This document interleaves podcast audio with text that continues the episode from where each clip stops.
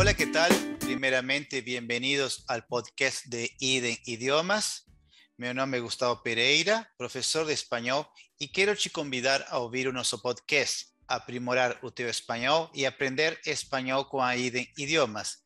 Esse é nosso principal objetivo, poder trazer conteúdo novo todas as semanas para todos os que curtem aprender espanhol. A cada semana, um convidado diferente e que contribuirá para o aprendizado de todos. E quem sabe o próximo convidado ou convidada pode ser você. No primeiro podcast, convidamos a Indra de Venezuela e nesse segundo temos a Gabriel de Colômbia. A partir de agora, vamos colocar a tecla SAP e aproveita ao máximo esta nova experiência. Em espanhol, por supuesto. Hola Gabriel, ¿cómo estás? Hola Gustavo, ¿qué más hermano? ¿Cómo estás? ¿Todo bien? Tranquilo, todo tranquilo por aquí. Gabriel, ¿de dónde eres? Eh, sí, Gustavo, yo soy de Medellín, eh, de Colombia, y vivo en Brasil hace nueve años. ¿Qué te trajo a Brasil, Gabriel? Eh, a Brasil me trajo muchos sueños, me trajo un sueño de poder aprender un nuevo idioma, el portugués, de poder estudiar, de hacer una maestría, de desafiarme cuando yo estaba con mis 25 años y también para conocer a alguna garota, alguna mujer brasileña. Ah, qué bueno, qué bueno, Gabriel. Tú me dijiste una maestría, ¿no? ¿Maestría en qué? Una maestría en relaciones internacionales. Ah, qué bueno, qué interesante. Muy bien. Gabriel, ¿echas de menos algo de Colombia? Eh, sí, sí, Gustavo. Eh, ahora que estoy acá hace tanto tiempo, eh, me hace falta los amigos, la familia, mi ciudad, Medellín, eh, el clima, porque pues nosotros no tenemos las estaciones y acá en el sur golpea un poco el, tema como de, del frío. Eso es como básicamente como lo que me hace falta y dentro de la comida, la arepa también me hace falta. Ah, muy bien, qué bueno. Hablando de comidas, entonces, ¿cuáles son las más autóctonas de Colombia, Gabriel? Sí, en mi región eh, la comida, eh, así como la típica, se llama bandeja paisa. Ya tiene frijoles, arroz, muchas carnes, eh, huevos. y también tenemos en Colombia, tenemos el ajiaco, una sopa, el mondongo. Y también las comidas en Navidad que comemos, que son la natilla, los buñuelos, hojaldres, mazamorra y las empanadas. no, me dieron ganas de, comer. Qué bueno, qué bueno, sí, muchos platos, ¿no? Mucha, mucha diferencia con relación a, Brasil. ¿Y lo más representativo tal vez sea la arepa, Gabriel, de Colombia? Eh, en mi región, sí, nosotros comemos mucho, en mi región, en Medellín, en Antioquia, comemos mucho arepa, la comemos en el desayuno, en el almuerzo y en la comida. Pero la arepa, ella también es eh, pues ella es ofrecida en los países de cerca de, de Colombia, como Venezuela, yo sé que en Perú también, y hay algunos países que, que se alimentan también de la arepa. Qué interesante, qué bueno. Gracias por esa, gracias por compartir esa información, Gabriel. ¿Tú has pasado por alguna situación graciosa aquí en Brasil con el idioma?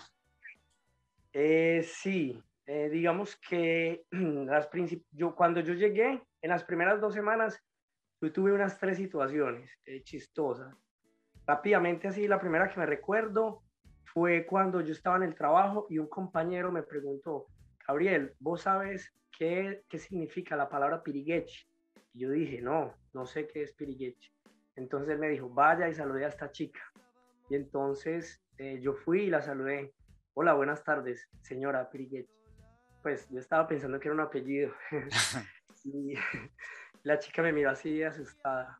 Eh, bueno, la segunda fue que yo tenía como dos semanas también, fui en la panadería al frente de la empresa y yo llegué, yo no hablaba portugués, no conseguía hacer el, la A con la chu, el AUN del portugués.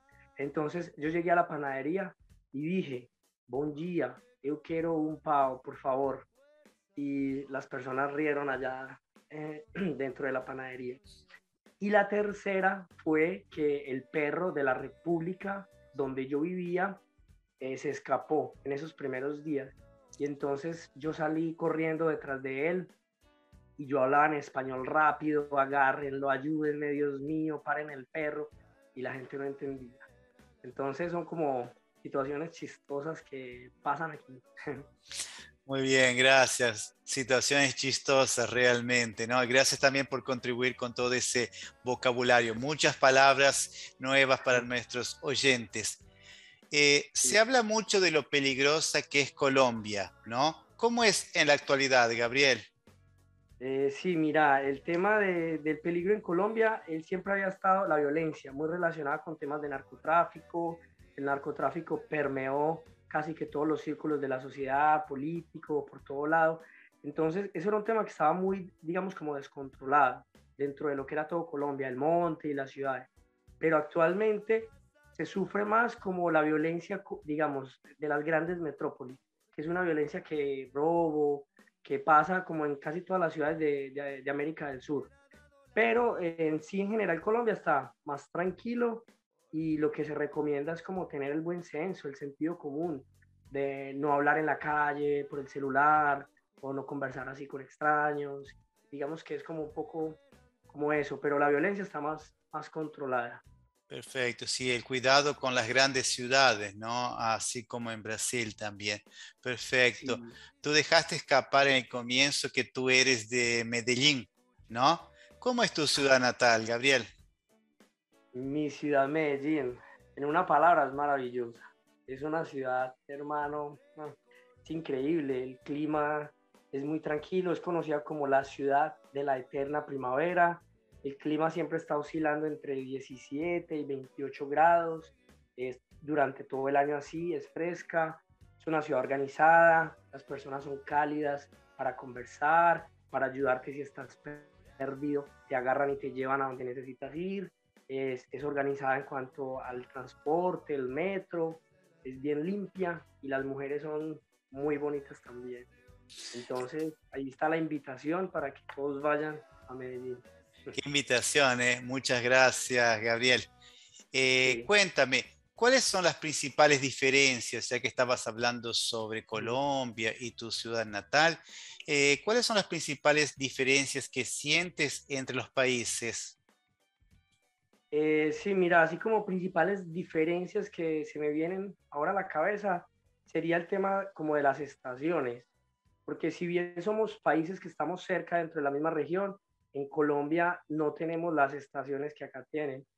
Entonces, por ejemplo, acá ahora estamos en el invierno y el frío golpea bastante, eh, o el verano es más fuerte, y en Colombia no, en Colombia es todo el mismo clima todo el año.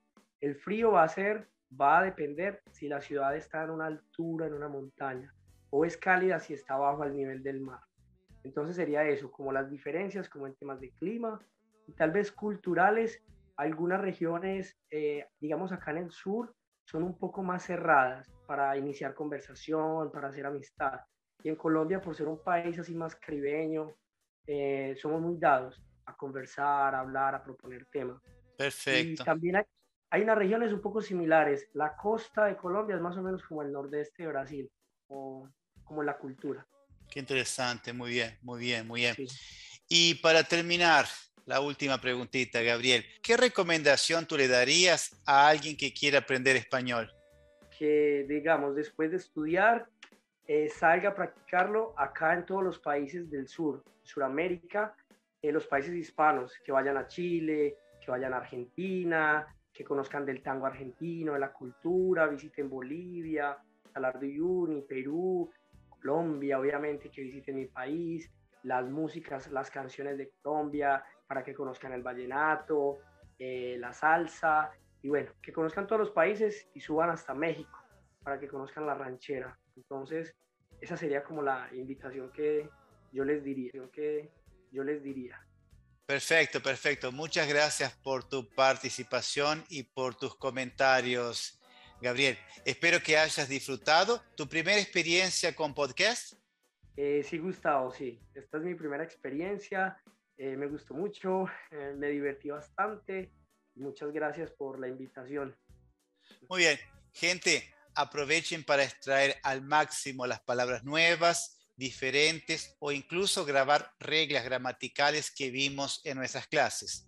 Comparte también este podcast con tus amigos y síguenos en nuestras redes sociales, arroba Iden Idiomas. Y quién sabe, el próximo o la próxima invitada eres tú. Muchas gracias a todos y hasta el próximo episodio.